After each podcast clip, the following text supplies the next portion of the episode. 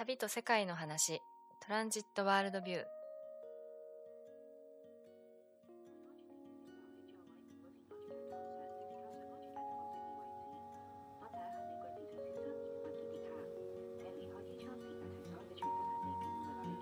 トラベルカルチャーマガジントランジットのポッドキャスト。トランジット制作の裏話やゲストとともに旅や世界にまつわる話をお届けしていきます。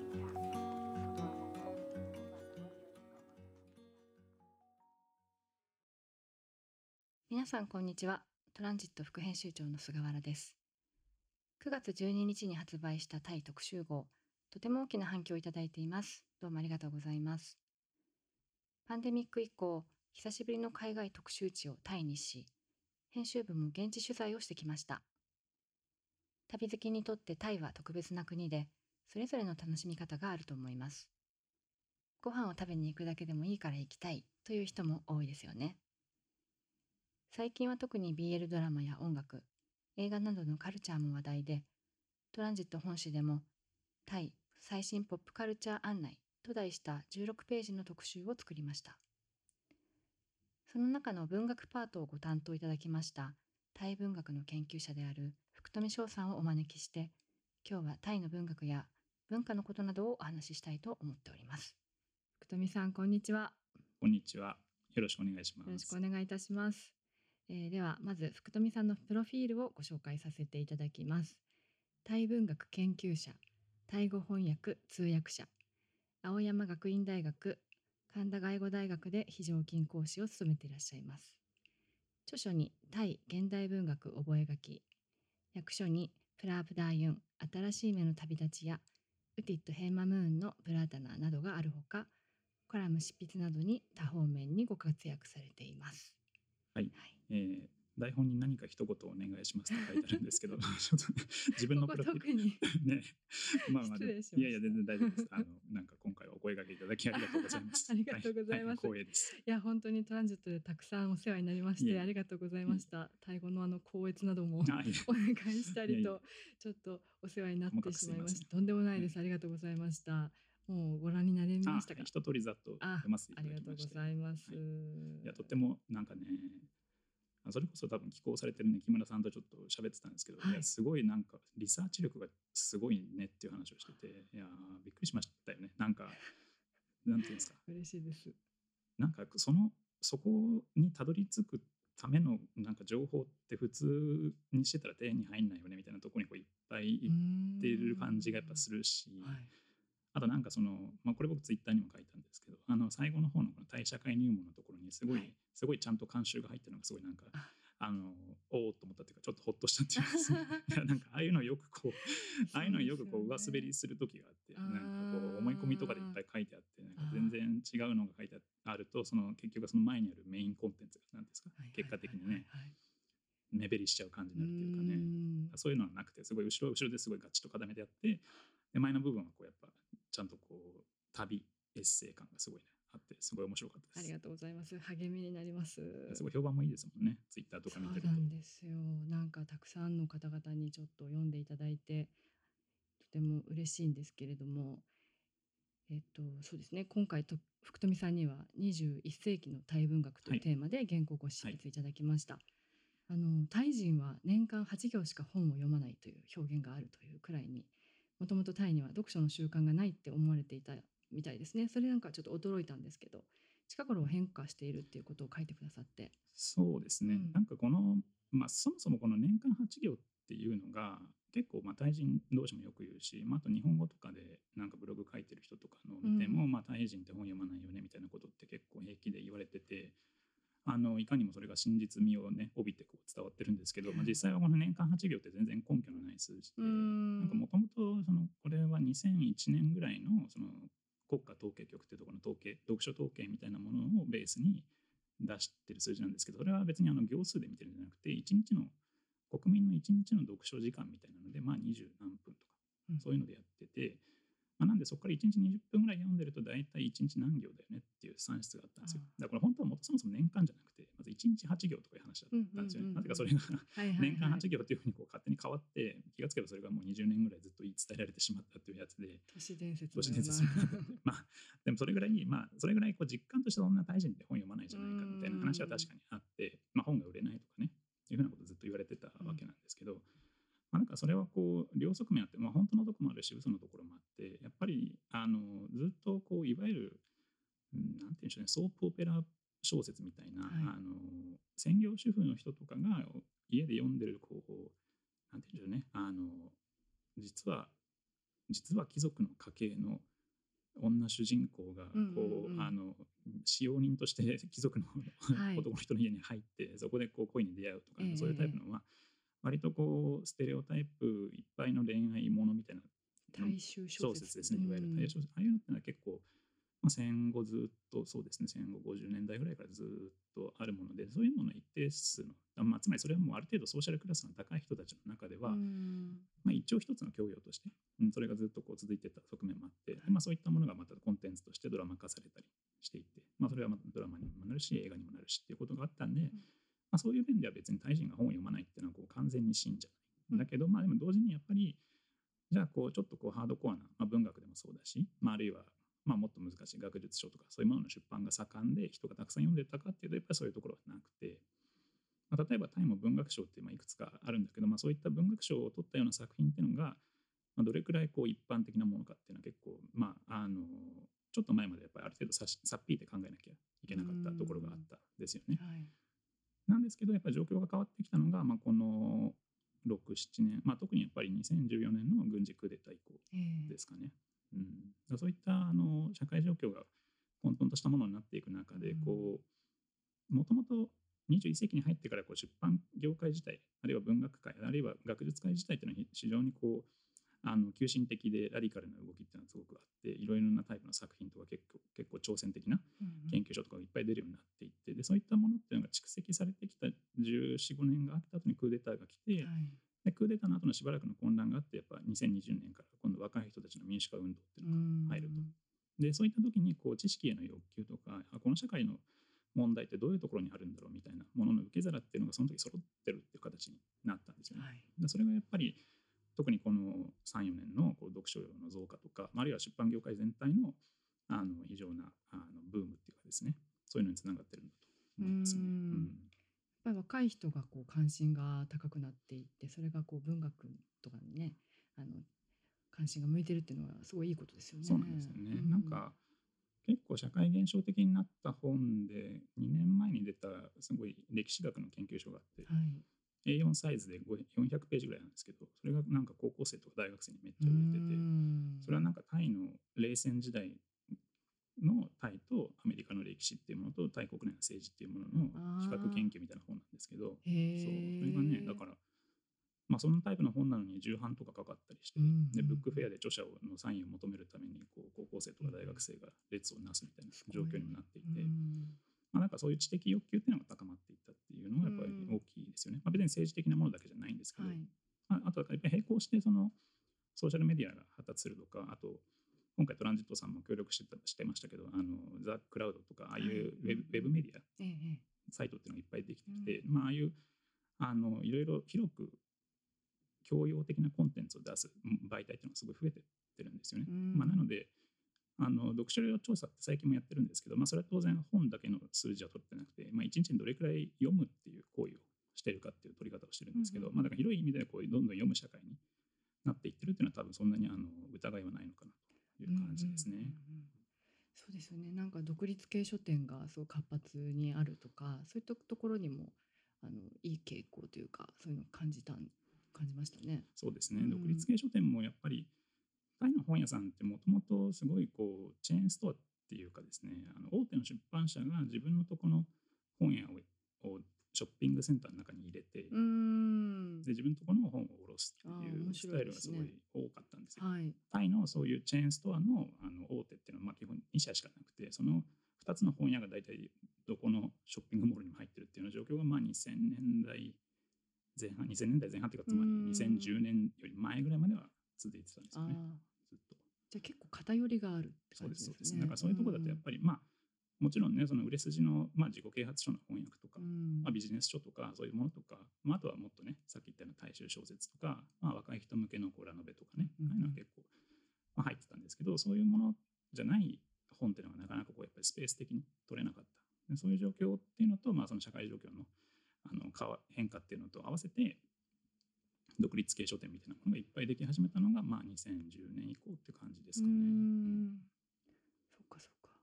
なんかそこでイベントが行われたりとか、さあの作家さんのサイン会があったりとかそういう感じなんですよね。そうですね。だから、うんまあ、本屋さんなんだけど、まあ、基本的にはカフェも大体併設してて、うんうんまあ、それでイベントもやってっていう感じで、まあ、その、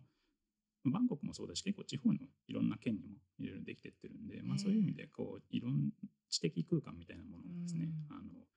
出来上がってってるっていうのが結構興味深いなと思ってます。そうですね。福富さんにも4つ書店を紹介していただいていて、バンコクは2つ、チェンマイ1つ、ん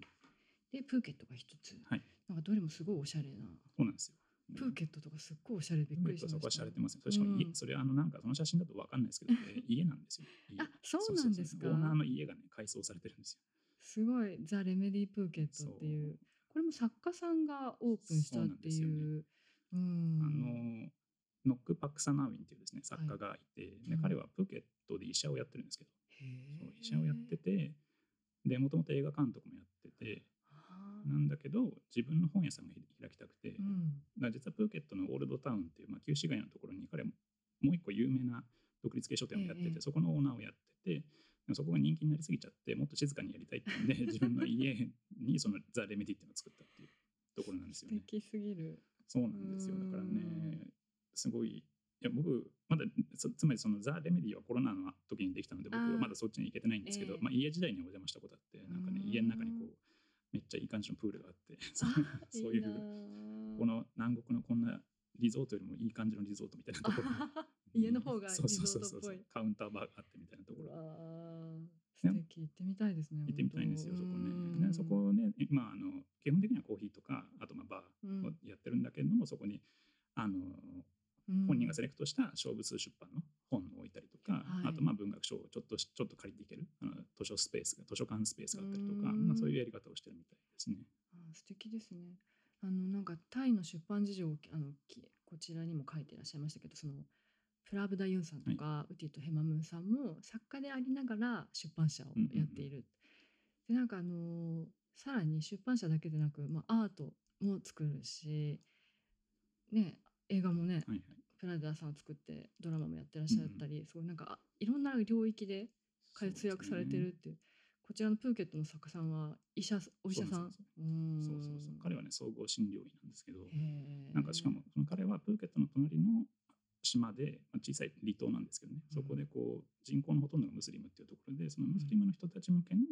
コミュニティホスピタルっていうのをやってる人なんですけど、興味深い。い。や面白いんですよね。面白い。まあ彼も面白いしだから、まあ、文学だけに限らないんですけどタイのこう、文化芸術の業界ってやっぱりこうあんまり食の文化が進んでないっていうか逆に、そう。だからまあプラプダユンなんてすごい顕著で、うん。まあそのデザインとかもするから自分の本の想定もやるしとかね、そうね。そういうことは平気であるし、うんディット・ヘンマームーンだって、ええそのね、自分の絵描いて展覧会やったりとかもしますしね。このプラータナーの想定の絵もすウディトさんですよね。そうそうそうそうなんです。素敵ですもん。この絵かっこいいんですよねすごいねすごいかっこいい。なんか自分の仕事を限定しないっていうかね。そうそうそうそうみんな。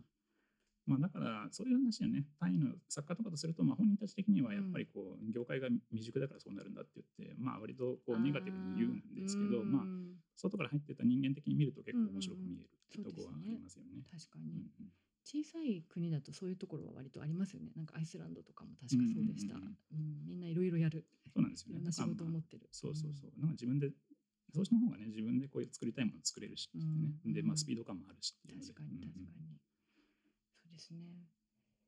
あのー最近のねタイ文学といえばもう福富さんのお名前が真っ先に上がるわけなんですがちょっと福富さん自身のお話にも聞きたいんですが、誰もいないってだけですけどね。いやいやいやいや。僕が上がるっていうかね。そうなんですよね。翻訳家の方が他になかなかいらっしゃらないっていうのはありますよね。はい、でその初めてタイと触れたのはいつだったんですか、タイと触れた、うんタイと触れたのはですね、僕、高校が、まあ、東京の出身なんですけど、はい僕の通ってた高校にそのタイ人の留学生がですね来てたんですよ。で毎年結構来ていて、えー、8クラスあるうちの僕の時は多分5クラスに1人ずついたのかあな。結構いっぱい。そうなんですよ。うんなんかその文部科学省と向こうのタイの教育省の協定のパイロット校みたいな感じで、うんそのタイの国費留学生の受け入れ先みたいになってたんですよね。あそうそれとかうちの高校出たタイの留学生が日本の大学院まで出てそのまま向こうに戻されて、まあ、官僚として使われるとー そういうところそういうまあエリートを実験校創出するそうそうそうそうそこのためのあの一環として使われてたんですね、うちの高校が。そうそれでクラスメートにタイ人がいて、まあ、部活にもいたしっていうのが一番最初ですかね。うん、仲良くして。そうですね仲良く仲良くしてたんですよねよく考えると。いやあんまりそのなんか別にね特別彼らとも仲良かったし他の人も仲いい人仲良かったから別に彼らとだけ特別付き合ってたってわけでもないんですけど、はいまあでも今思うとその進路選択の段階で彼彼らの存在といううのがん影響してたなというのは思いますね。そうですよね。その後だって大学は外語大を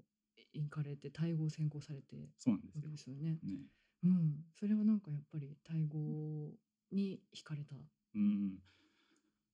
そうですね別にただその留学生の友達たちはみんな日本語ペラペラだったんで別にタイ語とか使う必要もなく、まあ、英語で英語すら使う必要なかったんですよね。はい。ただまあ僕個人としてなんか外国語ががやりたいっていう気持ちはすごい強くて、うん。なんか翻訳っていう行為そのものにもすごい興味があったんですよね、ずっと。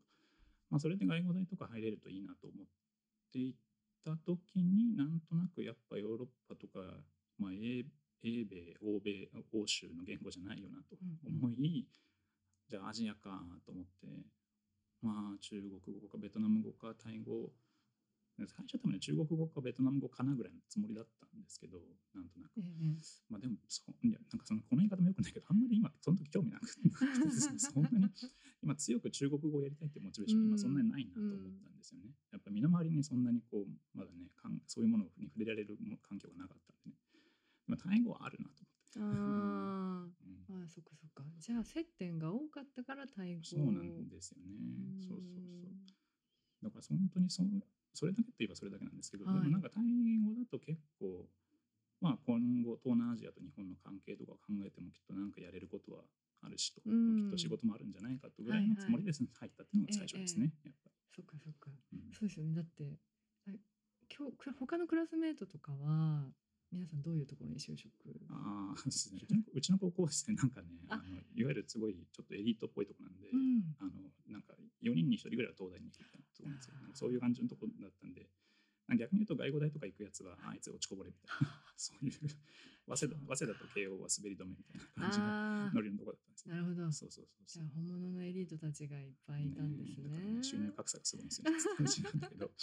まあでもそういう感じだったので、なうんまあなんか、あのまあだからそういう意味でもちょっとこう、ひねくれてたんで、うん。そういうのもあって、なんかそのまま勉強できるやつらが勉強できるとこ行ってどうすんだよみたいな感じの気持ちもあり、っていうのもありますね、確かに。ちょっとサブカルの方に。そうそうそうそうそういうめんど興味があったりめんどくさい高校生だったね。いやいやいやいやいや。そっか。でも面白いですよね。なんかタイ語を専攻されて、まあやっぱりすごく勉できたんですよね。タイ語が。うーん、できたんでしょうね。うんっていうか、まあ、勉強はね、確かにめっちゃしたんですよ。なんていうかそのそのえ割とこういう僕外語大の OB の OB がこう現役生とお話しする会とかに行っても、ええみんなこう勉強しなかった自慢があるんですけど勉強し 勉強した自慢っていうのは出てこないんですけどうん僕多分結構勉強だけはしていてわタイ語はーかっこいい。かっこいいっていうかね まあタイ語やれなきゃしょうがないしなと思ってたという感じです、うんそれは。うんうんいやで大学院にまで進学されてるけれんですよねどそ,、の教授には止められそう止められたそうですね。そうそうそう。いや、まあ、それはねって感じで。いや、でもそれはでも確かに、今別に、今から思い返しても別に大学院大学院に行かない方が、そのええいろいろ安泰だったっていう考え方はあり、まあ、外語大でうん普通に出てれば、学部4年生で卒業してれば、まあ結構大手メーカーとか就職決まるんですよ。え普通にやってれば。それこそ商社とかそうそうそうそうそうそうそううんね、それでだからそんなねわざわざ仕事がはっきりあるかどうかも分かんない大学院に行くことによって、まあ、日本の場合は特に残念ながら市場価値って下がっちゃうじゃないですか。特に文系はやっぱり、うんまあ、下がりがちに、まあ、特に人文系とかだとねうん余計にあのそういう傾向がやっぱり強いので、まあ、ますますねどこに行くかも分かんない状況だし、まあ、しかも同時に、まあ、大学院に行くっていうと、まあ、一つはこうアカデミアっていうか、まあ、大学教員として就職するみたいな方向っていうのが視野に入るんですけど、まあ、やっぱり東南アジア研究とか、まあ、さらに言えばタイ語あるいはタイ文学とかを研究してる人間が大学日本の大学で教員ポストを取るっていうこと自体がまあなかなか考えづらいわけなんですよ。まあ、それは多分僕がだから僕2005年の入学大学入学で1年留学してたんで、大学院に2010年に入ってて、まあ、もうその段階で結構もう、まあ、日本の大学これから結構やばいし、うん、就職ポストもなさそうだしっていう状況っていうのはやっぱりあったので、まあ、そういうの総合的に含めてその、ね、指導教員からは、まあ、絶対に来るんじゃないか 絶対に来てはいけない。絶対に来てはいけない。優秀な人学生を無視して。まあねそう。でもまあ大学に進まれたってことはもう翻訳とかそういったまあ研究の方向に進む。そうですね。だから僕もだからね大文学研究者とか名乗ってるんですけどまあどっちかってそんなにこう研究者としてあのストレートアヘッドな道は進んでないっていうかですねあの大学に入って翌年ぐらいにはもうとりあえずあの生活すべく普通に産業翻訳の仕事とか受け,、受け始めてて、まあ、そうするとタイ語の勉強にもなるしっていう感じで。でまあ、ちょうどあのちょっとその数年後かなあの安倍政権下で東南アジアからの入国のビザがいらなくなるっていう時期だったのでちょうどインバウンド観光が盛んになっててなんかいろんな自治体がこうタイ語パンフレットとか、はいはい、鉄道会社さんとか、ええ、あとゴミ捨てのポスターとかね。だからすごい細すごいちっちゃい自治体さんがゴミ捨てのポスターとかを作るわけですよ。タイ語ポスターとか、そういうのの仕事が結構いっぱい。あったので面白い。そうそうそうそう。まあだからそういうのでは結構ありがたかった時代というか。なるほど、まあ、なのでそういうので、まあ、あんまり研究真面目にやってたとも言えないんですけどでもまあこうタイの本読みながらタイ語勉強しながらっていう感じでずっとやってた感じですね。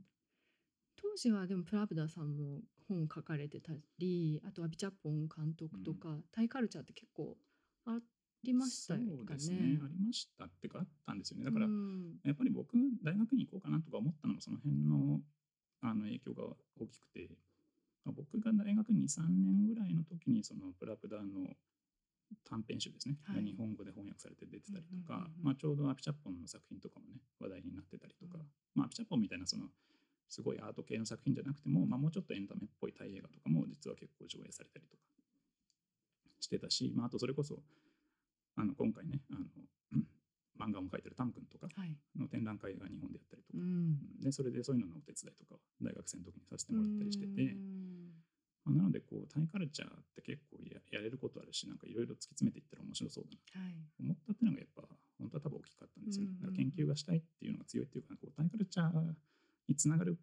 方になんとなく進んでいけたらと思っていてっていうところですかね。うん。それが今はねこうここまで花開いたっていうのが。開いたのかどうか。いやまあでもそうですね。気がつけばタイ語始めてもうすぐ20年経ちますからね。タイ語ってあの句読点がないとか、はいはい、まあもちろん難しいと思うんですけど、どういうところに面白さとかってあるんですかタイ語習得。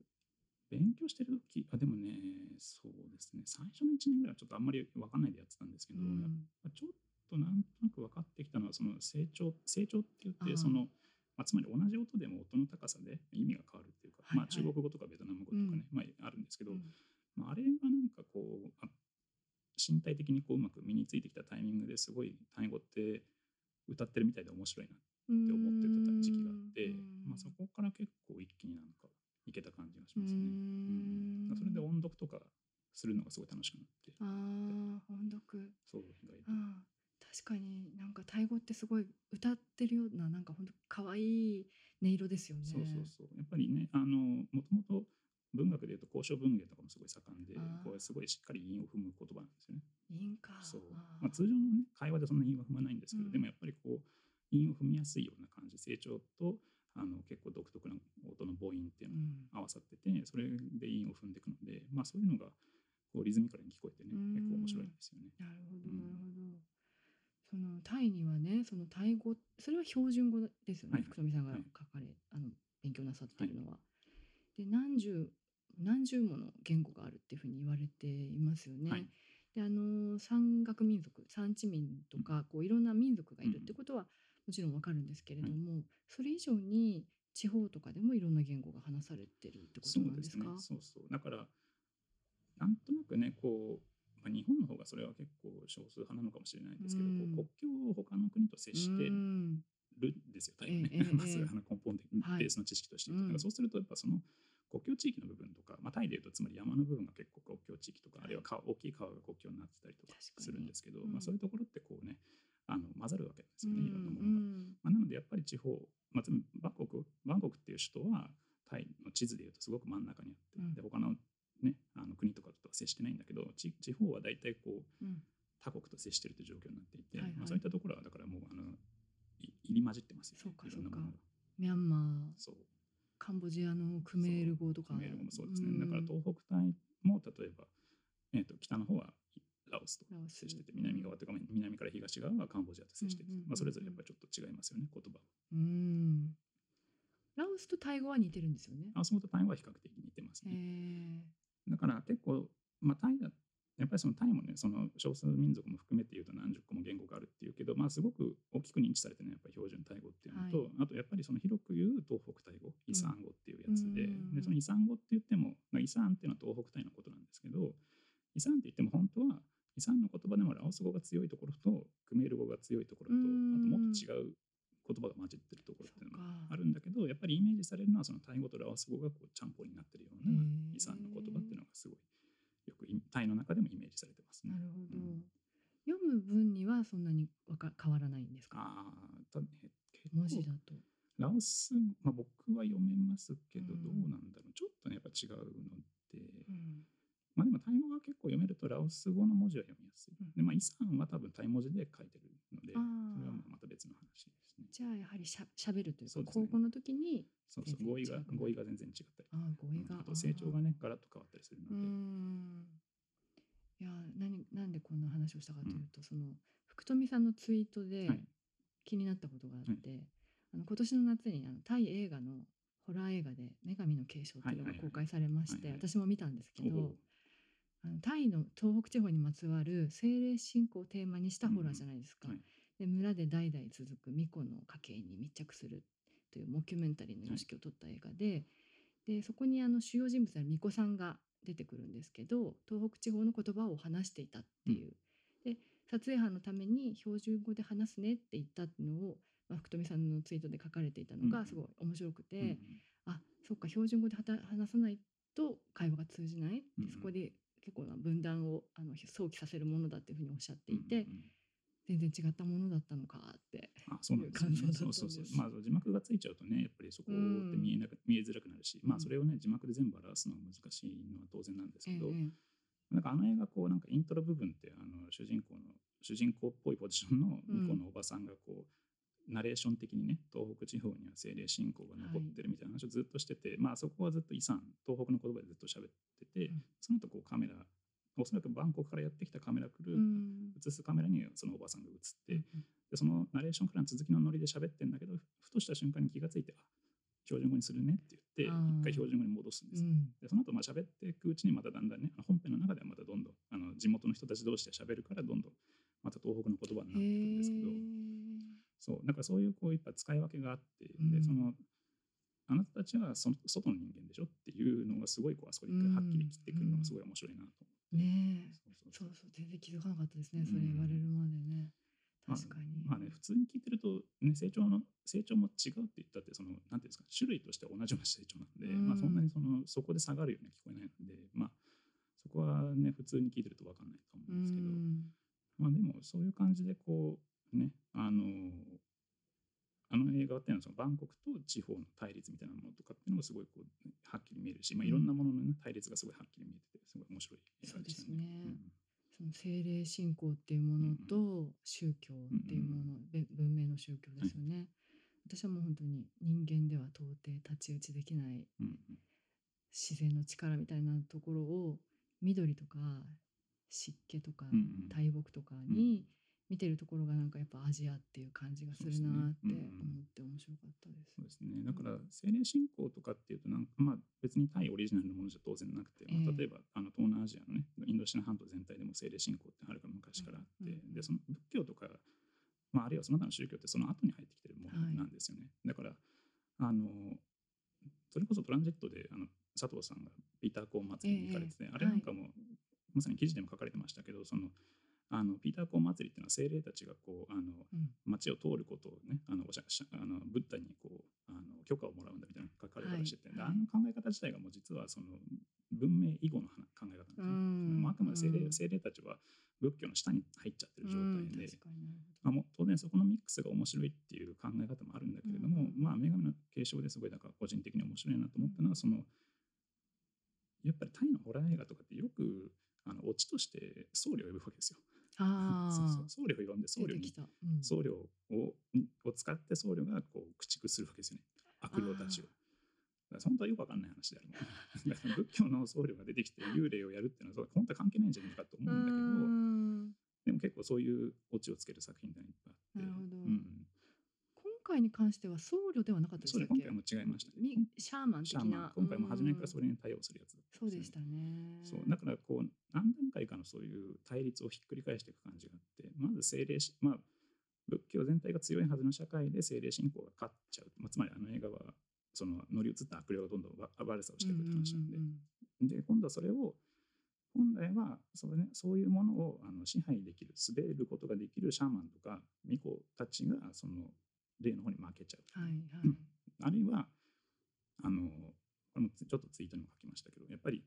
もともとその巫女とかっていうのは女性が多くてで、まあ、あの東南アジアの農村部っていうのはねその女性がその共同体の方向性を決めるっていうこと自体はまあ昔からありでもそういったものがこうやっぱ近代文明に入っていくことによってどうしても男性中心的な社会の動き方になっていくんだけどそれもまたこうなんていうか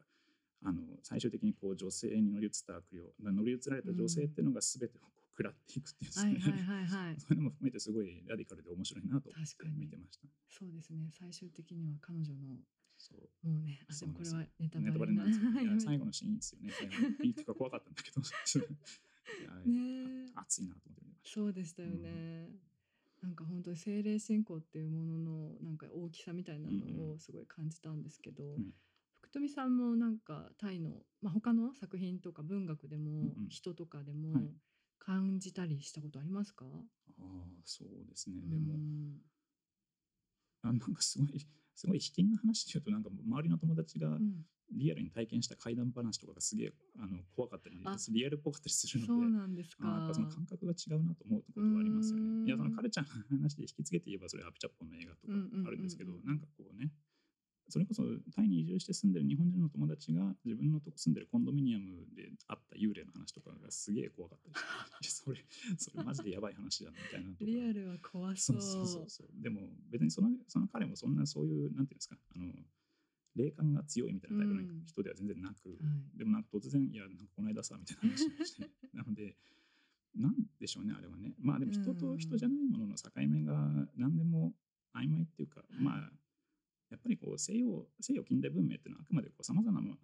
のを定義してでそれぞれ意味の区分をつけてその一つの枠組みの中に押し込めていくっていう作業じゃないですか全てにおい。て、はいはいはい、そこの部分が完全にあの出来上がりきってないっていうところが多分まあなんていうかいわゆる東南アジア的なものとかに、まあちょっと言葉を悪いけどエキゾチックさを感じてしまう部分でもあるんだとは思うんですよね。うん、そうですよね。まあ、なんかあの私が今回カレンの村に行ったんですけど、うん、そこはまだその精霊信仰というか自分たちの伝統の宗教を守っているところで、うん、まあ、でもそう。で宗教リーダーという人がいてそこのお宅にもお邪魔して、まあ、一家一族がそういう宗教リーダーを担っていくっていうそこはね男性だったんですけどあのまあ彼らにとってはそのあれですね豊穣を祈る儀式を執り行うのが、えー、その一家でっていうのすごくまあ尊敬されているとか大事にされているところで、まあでもどんどんキリスト教になっていったりとか仏教になっていったりとかっていう村の、まあ、民族というかね彼の人たちの信仰もそれぞれいろんな村で変わっていってるっていう話を聞いてきまして。そうなんですよね。うん、まあだから宗教もそうなんですけど、まあ広い意味での文化全般そうで、なんていうか、タイ、まあこれも他の国も当然そうなんですけど、ごめんなさい他の国も当然そうなんですけどタイ全体のこう歴史とかを振り返ってみるとこうどうやってタイ人を作っていくかっていう権力側の働きと、それに対抗してどうやってタイ人にはならならずにこの社会で生きか生きていくかっていう人たちのこうせめぎ合いっていうのがいろんなところでずっと続いている社会なんだと思うんですよね。まさにまさに。それは産地民の人とかでもそうで、うん。まあ、当然こうねあの制度としてタイ人とになるとかうん。タイ化していくっていうのは生活のためにある程度必要な部分もあるんだけれどもそこからこう完全にタイ化しちゃう人もいれば、そうじゃなくて自分たちのこう生活様式とかカルチャーとか信仰とかを守っていこうっていう人もいますしそうですね。うん。本当面白かったですね。なんかいろいろな場所の場所場所の。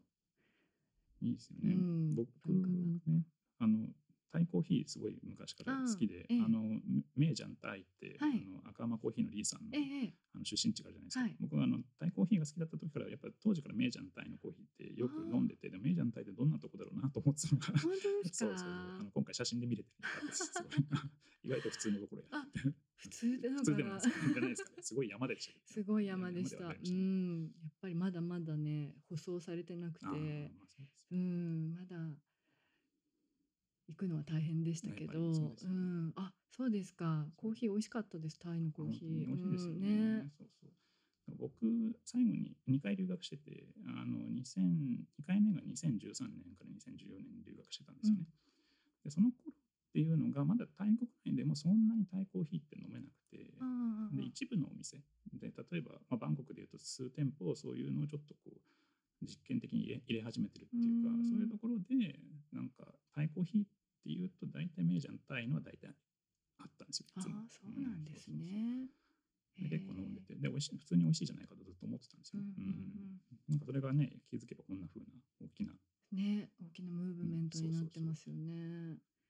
そういやー本当になんかいろいろ、まあ、映画だけではなくっていろんなことでタイの文化が話題なんですけれども、とはいえやっぱり今中心となっているのは BL ドラマ そうですね。ですよね。はい。完全にそうでしょう。ねえ。いやーそんな未来をそうしてましたか福富さんは。してなかったですかまあ、BL もそうだし、そもそも、なんていうか、僕が大学生の時だって、タイの俳優好きな同級生とかいなかったですから、んそれ自体が想像できないですよね。そうですね今スターたちが退去して日本に来てくれてね、みんなだって推し俳優とかいるじゃないですか。いますいます僕が教えてる学生さん、タイ語専攻の学生さんとかでも、推し俳優とか言ってね、全然自分たちの時代と違うと思う。あ自分がー学生の時なんてタイの俳優一人か二人ぐらいしか知らないしみたいな。そうですよねやっぱりなんかでもタイ語を学ぶ人たちが増えてるって実感ありますか？ああ、それはでもありますね。まあ、あの、僕、大学だと社会人向けのね、こう、カルチャー講座みたいな、カルチャーセンターみたいなの授業とかもやってるんですけど、ええああいうのだと、その、なんでしょうね。なんか中級、今年はタイ語中級講座やりますとか言ったら、うんなんか2日間で全部埋まったりとかですね。すごいそんなスピードで埋まらないでしょ、みたいな、普通、思うんですけど、あーそういうのやっぱびっくりしますよね。あーすごいでも素晴らしいことですよねうん、なんか、こんな時代が来るとはね、みたいな。福富さんが今あまりその翻訳をね他に一緒にできる方がきっといらっしゃらないだろうからそうなんですよね。だから、増やさないとそう。まあ、その辺も結構実はね、自分のキャリア的にもすごいね、悩みどころっていうか、やっぱこう、大学、今僕大学の外にいますけどね、大学のタイ語専攻の子たちっていうのはやっぱりそんなに、そこから研究者になっていくタイプの人ってそんなにななかなかいないし、まあ、ますます今の時代なんで、わざわざ大学院に進学するリスクを取る人もいないですしね、そうやっていくと、専門的にタイ語をやってみたいな人ってあんまりいなくて、うん。で、まあ別に学生さんだけじゃなくて、こうね、ドラマ好きの方とかね、ええ。そういった人たちの中からこう、タイ語をしっかりやって、なんかそれをはいまた職にしていくみたいな人がね、うん出てきてもいいのになと思ってるところです。今まさにこれからなんじゃないですかね。うんだと思うんですけどうね、本当は。んいや、でも多分ね、今の方がやっぱ、それこそドラマだってね、見ようと思えば YouTube でも見れちゃうし、うんうんなんか勉強しするの楽しいですよね。そうですよね うん。あの毎日推しが何かを語ってくれてる SNS とかで。そうそうそうそうそういや、なんかそういうのはすごいいい時代だなと思いますね。おっさん臭くなっちゃう。まだお若いのに。気をつけます。さんも見ら見たりしますか？BL 見てますよ、見てます。見てます、見てます、結構。結構か。まあ、ねなんか、僕そんなね、そんなハイスピードで見れないんですけど、まあでも、あの、なんか、話題になってるやつはできるだけ追っていくようにしていって、はい、見てます。一つおすすめを一つ。おすすめを教えてもください。一つか。いや、まあ、二つ。二つ じゃあ二つどうぞ二つっていうか、まあ、これは、まあ、各所で言ってるんですけど、ええ一つは、あの、It Say っていう、あの、はい I, I told, I told Sunset About You っていうね、あの、あれこれは多分なんかそのタイ BL ドラマブームが来た最初ぐらいですよね。多分うん。2020年か、その前か、それぐらいのタイミングであの制作されたプーケットが舞台のあの BL ドラマで、うん。あの演劇を学びたい。大学に入って演劇を学びたいと思っている2人の高校生のこう受験の間のこうぶつかり合いとかこう距離が近まっていく感じとかっていうものを、まあ、そのプーケットの中華系ふ福建系の家庭のを舞台に描いてるすごいね。それがこの、はいプーケットの文化的な背景っていうものがこうこううっすらと見えてる中でそういうドラマが展開していってあとすごい映像が綺麗で、うーん。あーすごいまあ脚本としてもすごいよくまとまっててうんよかったなと思っております、やっぱり。うん、なんですよね。もう一個は、なんだっけ、もう一個はね、 Bad Buddy。Bad Buddy Bad Buddy かな。あげるとしたら。お いや、いろいろあるんですけど、はい。なんか、その、なんかね、もっとさ、ソーシャルなテーマのやつとかもあるんだけど、うんうんうんうんなんていうかこう、何も考えずに見て、うん。あこれ普通に面白かったなって思ったのが Bad Buddy ってうーんいうやつで。そうですよね。見てみます。うんあのドラマ紹介のページもあるので、そうですよねぜひ。ありましたねそこにね ね、そそうですね。はい。ありがとうございます。とはいえね、タイに行きたいですよね、福富さ。そうんなんですよ。そう。どのぐらい行ってらっしゃらないです今、丸3年ですかね。丸三年。昨日か一昨日 Facebook にあの3年前の今日って言ってですねあ、僕が最後にタイ行った時に帰る日の写真が出てきたんですよ。あー、じゃあ、そっか、本当に丸三年ですね。そうそうそうちょっともうそろそろ、ね、もう、まあ、ぼちぼちね、うん。行き来も大変じゃなくなりそうな感じかなそうですね。だいうんぶ楽になっていると思いますので、そう。えー。次行くとしたら何が食べたいとか何がしたいとかありますか？いろいろ。とりあえずデモ行きたいです。ね。あデモに一応ちょっとなんかそのねあんなにあんだけ盛り上がっててで僕授業でね Zoom とかでその民主化運動のリーダーの学生さんとかをうん。ゲストで呼んで喋ったりしてるんですけど、ええ。全然現場は見れないままそっか。2年間経っちゃったので、はい。まあしかもそれでやっぱね今はちょっとまた状況変わってますので、えええなんかせめてちょっと雰囲気をちょっと味わいたいというか、まあ、こんな野じ馬根性っていうか、まあ、ちゃんと状況を見とかないとなというところはある。のと、まあ、あとは何食べたいかっていうといろいろ食べたいものいろいろ食べたいものがあるんですけど、なんだろうな。まあ、あの戦争ゼリーとか食べたいですね。何ですか戦争ゼリーね。茶茶を加えて黒い黒い。わかった。千人の千に草。そうそうそうそう。好きなんですよね。好きじゃない人も多いんですけど、僕好きで。ー。うんうんうんああいうのをこうあの旧市街とかのですね、こう大学通りとかにあるあのちっちゃい店とかで入って食べるのが好きで。うん。うーん。あーた早く食べれるようになるといいですね。日本だとね、ちょっとさすがに探せないんでね、あんまり。確かにあんまりねそうですねあーじゃあまた行かれたら近況報告お願いします、何らかの形で 発信をしていきます。楽しみにしてます、福富さんじゃあそろそろ、はい。今日はどうもありがとうござはいい、ました、こちらこそありがとうございました。あのトランジットのウェブサイトで旅と本と映画という不定期連載がありましてその国を理解するための本と映画を5作品専門家の方に選んでいただく記事があるんですが第3回で福富さんにもご登場いただいておりまして幅広くセレクトしただいしていただきました今も読めますのでぜひ検索してみてください。福富さんから何かお伝えしたいことありますか？えーっと、そうですね。うん、まあ、宣伝っぽいことを言うと、あの今いろいろ作品の翻訳とかを進めていまして、はい。まあ、一つは BL 作品のすごい長いやつを一個やっていて、えー。楽しみ。そう、それと、それね、面白いですよ。うん。面白い。それね、面白い。あとは、これも多分、この何十年かで日本ではなされていなかったことなんですが、え現代文学のアンソロジーっていうのを同時進行で作ってまして、今現代作家の現代作家のそのなんていうかベスト集みたいな、あの今の今のタイの作家を選ぶんだったらこの人たちだろうって人たちに声をかけて、で半分ぐらいは書き下ろしをお願いしてて、あすごいですね。っていうのも同時でやってますとかそうですねまあそういうのと、まあ、文学の発信と合わせてまあタイ語講座とか翻訳講座とかやりたいなとか思ったりとか、ええまあいろいろ、まあ、あるいはねこう俳優さんのなんか通訳のお仕事とかねいろいろそういうのも裏方でやれたらと思ってますのであのなんか生温かくあいるなと思っていただければ嬉しいです。とんでもないです。お忙しいと思いますが、頑張ってくださ。はいい、ありがとうございます。今日はどうもありがとうございました。ました。本日は福富美翔さんをゲストにお招きしましたトランジットワールドビューではこれからも旅や世界にまつわる話を配信していきたいと思います。感想などもぜひお寄せください。トランジット本誌は次号が12月上旬発売。フィンランドを特集します。そちらもまたお楽しみにお待ちください。それでは皆さん